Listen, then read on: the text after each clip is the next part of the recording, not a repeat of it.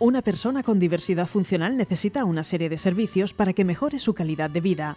En ADIS trabajamos por la integración, la visualización y los recursos necesarios para que nuestros hijos tengan su lugar en la sociedad.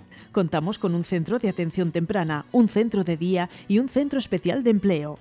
Ofrecemos programas formativos de cualificación básica, hostelería diversa, apoyo terapéutico y ocio. Adis patrocina No me cambies la vida.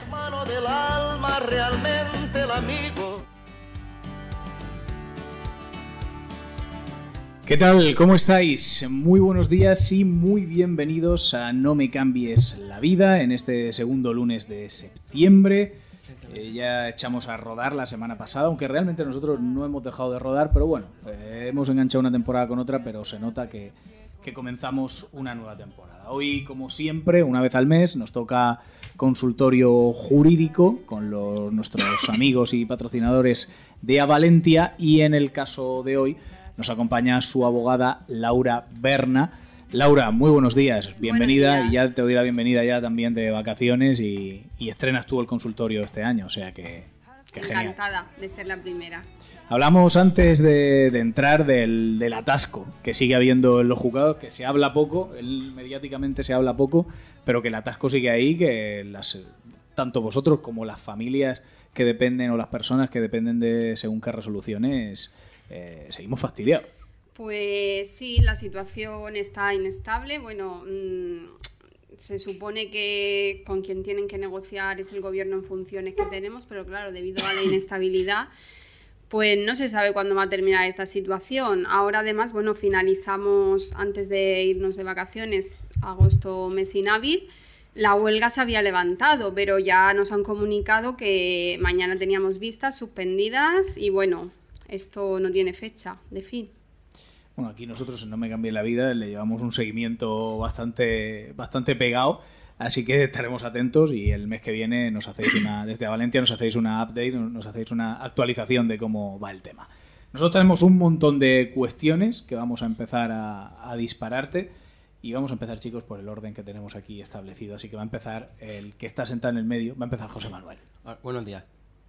¿Se puede hacer testamento para una asociación o fundación sin ánimo de lucro? Pues sí, sí que se puede hacer testamento, pero hay que tener en cuenta eh, algunos requisitos y es que mm, hay una serie de herederos forzosos que estos se tienen que respetar en el caso de que los haya, como son hijos, nietos, el cónyuge del fallecido si lo tuviera, padres, tíos, primos o sobrinos para que eh, esta asociación pudiera ser eh, heredera universal. Pero también existe la opción de que aunque estos herederos forzosos existan, ¿vale? De que se le pueda dejar el, el tercio de libre disposición a, a estas asociaciones. ¿Qué puede hacer la ciudadanía para pedir que el día de las elecciones por altas temperaturas se aplique el horario para que cierren más tarde, así no exponer a las personas muy vulnerables? Pues actualmente no hay ningún mecanismo eh, previsto para lo que me comentas. Mm, No hay, por ejemplo, estas últimas elecciones que fueron en julio, pues la Esa, verdad esa que- pregunta es que se ve que la teníamos en la recámara. Estaba ahí. Nos ha, sali- Ahí, nos ha salido, nos ha salido fuera, fuera de tiempo. Pues no, no hay ningún mecanismo. Lo único que aconsejaría yo a la población pues más vulnerable, pues que ejerciera el voto por correo. Ante el, Real Decreto Ley 4 barra 2023, un trabajador o una trabajadora puede abandonar su puesto de trabajo por altas temperaturas. Pues sí, sí. eh, a ver, este decreto ha introducido modificaciones tales como eh, establecer la, la prohibición de laborar a determinadas horas del día y en las épocas en las que más calor hace. También eh, la implantación de protocolos y medidas para mitigar esas, estas altas temperaturas, puesto que, mm, a ver, si ya es impensable eh, no, o sea, vivir sin aire acondicionado, pues laborar a la intemperie eh, aún más si cabe. ¿Nos das, ¿Nos das los aspectos clave de este nuevo Real Decreto? Pues sí, como he comentado, son una serie de protocolos, una serie de actuaciones a llevar a cabo eh, en estos momentos donde más calor hace. ¿tiene obligación de pagar el consumo de la luz el propietario de una vivienda si el inquilino ha tenido una plantación de marihuana y ha hecho un gasto excesivo? Pues a ver, eh, la LAU, ¿vale? Que es la ley de arrendamientos urbanos, establece que la obligación eh, de pagar los consumos que se ejerzan en una vivienda es de la persona que está habitando en ella, en este caso el inquilino. Mm, en el caso de incumplimiento de este, sí que el titular del contrato de suministros es quien se tiene que hacer cargo del abono de los mismos, pero eh, sí que hay una reciente sentencia en la que mm, por un consumo debido a una plantación de marihuana, pues claro, eh, si estás cometiendo un delito, mm, la persona que comete el delito es la persona que tiene que hacer frente pues al pago de estos suministros. Muchas gracias. Eh, Jaime, cuando tú quieras. Vale. Buenos días. ¿Qué opinión te merece lo que está ocurriendo con Rubiales? A ver, Eh, este- tema... este- este- esta situación ¿Desde me qué, desde punto de vista quieres que lo aborde? Sí. No, a ver, eh, A ver, un Bueno, poco de todo, ¿no? Laura, ¿Qué no, opinión? haznos ahí un... Sí. Pues a ver, a ver, principalmente eh, la justicia española sí que puede entrar a valorar pues un supuesto hecho delictivo que se ha producido en otro país y ello porque se cumplen una serie de requisitos y es que el presunto autor es español, el supuesto delito en Australia también está considerado delito y que no se, ha no se ha entrado a enjuiciar ya, ni se ha absuelto ni se ha condenado al señor Rubiales por este hecho. Entonces, la justicia española sí que podría entrar a valorarlo. En segundo lugar, eh, decir que, bueno, a día de hoy no se ha presentado denuncia por parte de la jugadora, Jenny Hermoso. El Ministerio Fiscal no puede actuar de oficio, puesto que no se trata de una persona vulnerable. Entonces, mm, tiene que ser la propia jugadora la que realice la denuncia para que se pueda enjuiciar en España. El hecho clave aquí estaría en si hay o no consentimiento, ¿vale? Por parte de la jugadora de ese beso, saber si mm, prestó su consentimiento para darlo porque no se ha esclarecido, no está, eh, no se ha demostrado. Y mm, bueno, el consentimiento se dice mucho que se, se implantó esta clave del consentimiento con la ley del sí solo es sí, pero ya existía antes el consentimiento, la figura del consentimiento eh, ha existido siempre. Entonces, una vez que se decida, si, o sea, se, se demuestre si existe o no consentimiento, tendríamos que estar a si hay tintes eróticos en ese beso o si es una muestra de cariño.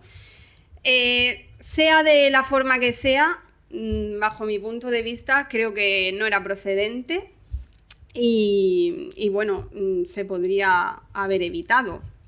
Y por otro lado, que no se ha hablado mucho, pero yo creo eh, que tiene igual o incluso más importancia que el beso, es eh, cuando el presidente se toca los genitales es que todo el mundo lo ha visto. al lado de la princesa Leonor, que es menor de edad, ¿vale? No se está protegiendo ahí el interés superior del menor, no se está teniendo en cuenta.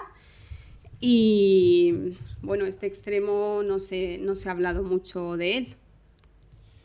Las multas que se, que, que se pusieron por el, el COVID se puede reclamar la devolución del dinero.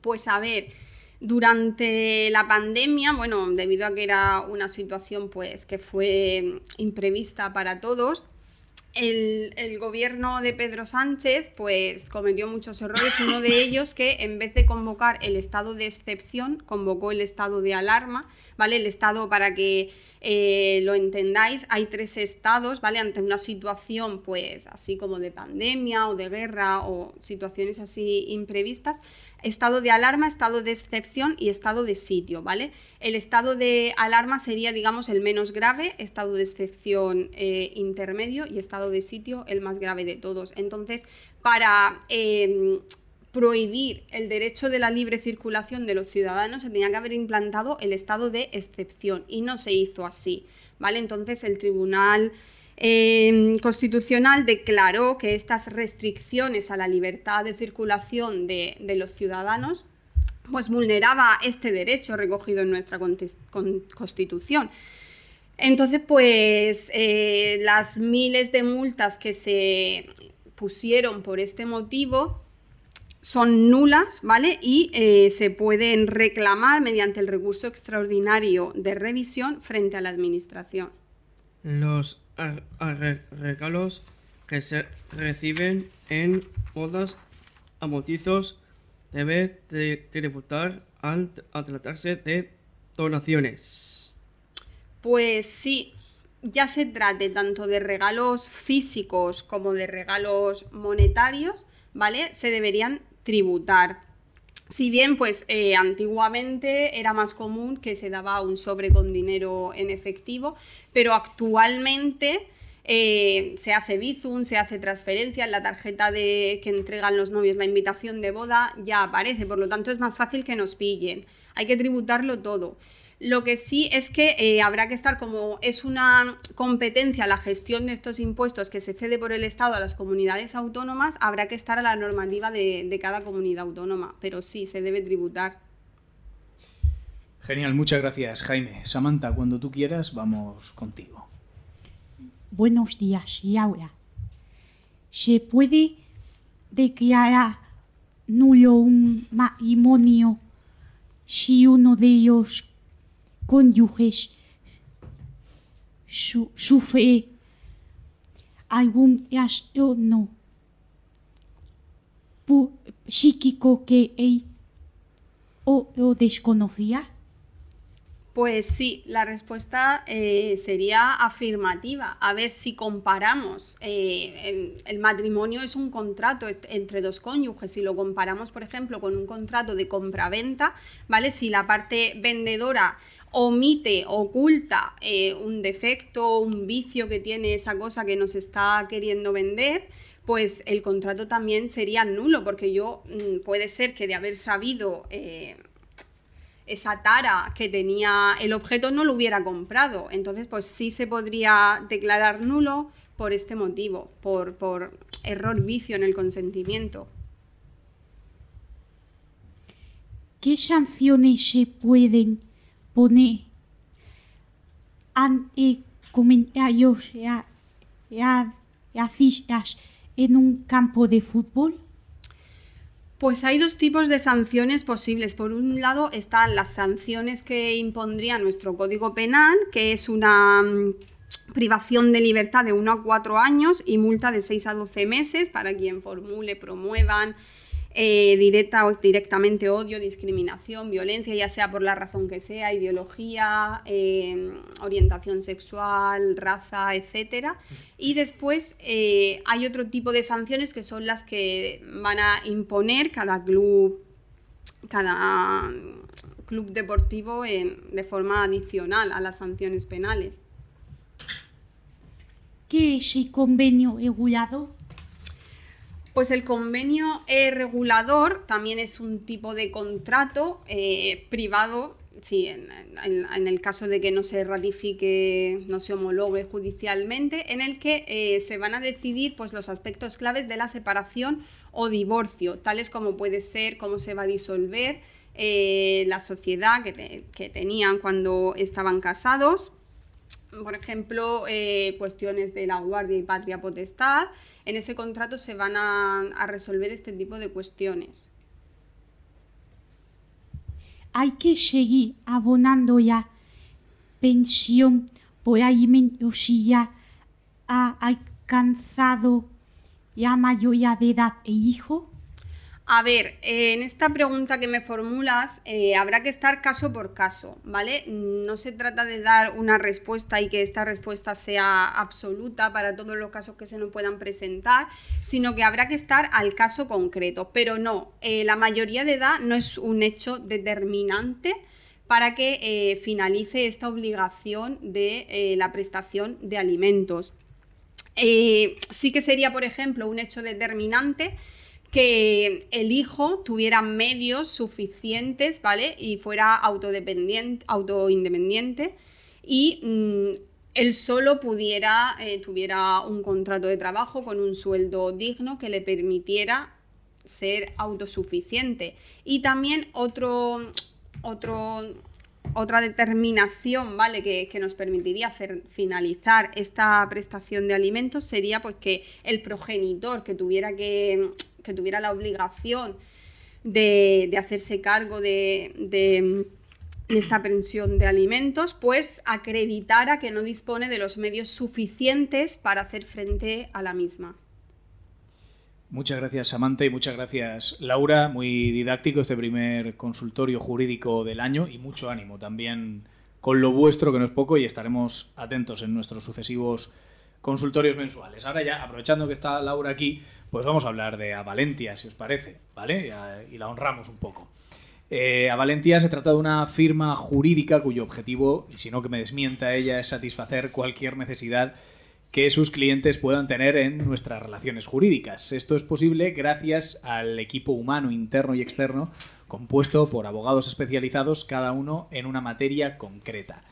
Además, en Avalentia se centran en ofrecer un servicio 360, poniendo así a nuestra disposición todos aquellos profesionales que necesitemos en la defensa del asunto que tengamos entre manos. Es por eso que desde Avalentia cuentan con la colaboración directa de procuradores, gestores, economistas o asesores de cualquier rama o cualquier perfil profesional que se precise para la correcta defensa de los intereses de sus clientes, de nosotros. ¿Dónde los encontramos? Pues en Calderón de la Barca número 11, en el entresuelo B, aquí en Orihuela, o en el 965-046992. Más info en www a valentia.com. ¿Es todo correcto, Laura? Sí. Todo correcto. Pues nada, chicos, nos volvemos a escuchar el próximo lunes, ¿os parece? Sí, muy bien. Pues. Adiós. Ay, perdón, perdón, Eh, perdón, chiste, no nos vamos, no nos chiste, vamos, no nos vamos. chiste. No nos vamos. Chiste. Es que como estamos todavía en los primeros compases, ¿sabes? Eh, Samantha, pues se me ha olvidado, pero no pasa nada. Gracias por recordármelo. Cuando tú quieras, cuéntanos un chiste. ¿Qué le dice una, un pájaro a otro pájaro? Es hacia las nubes. Si no le dijera nada, sería que no le dice ni pío. Ese- ese- ese- apunta- apunta- apúntate ese para la próxima. Ahora sí, chicos, nos vamos. Adiós. Adiós.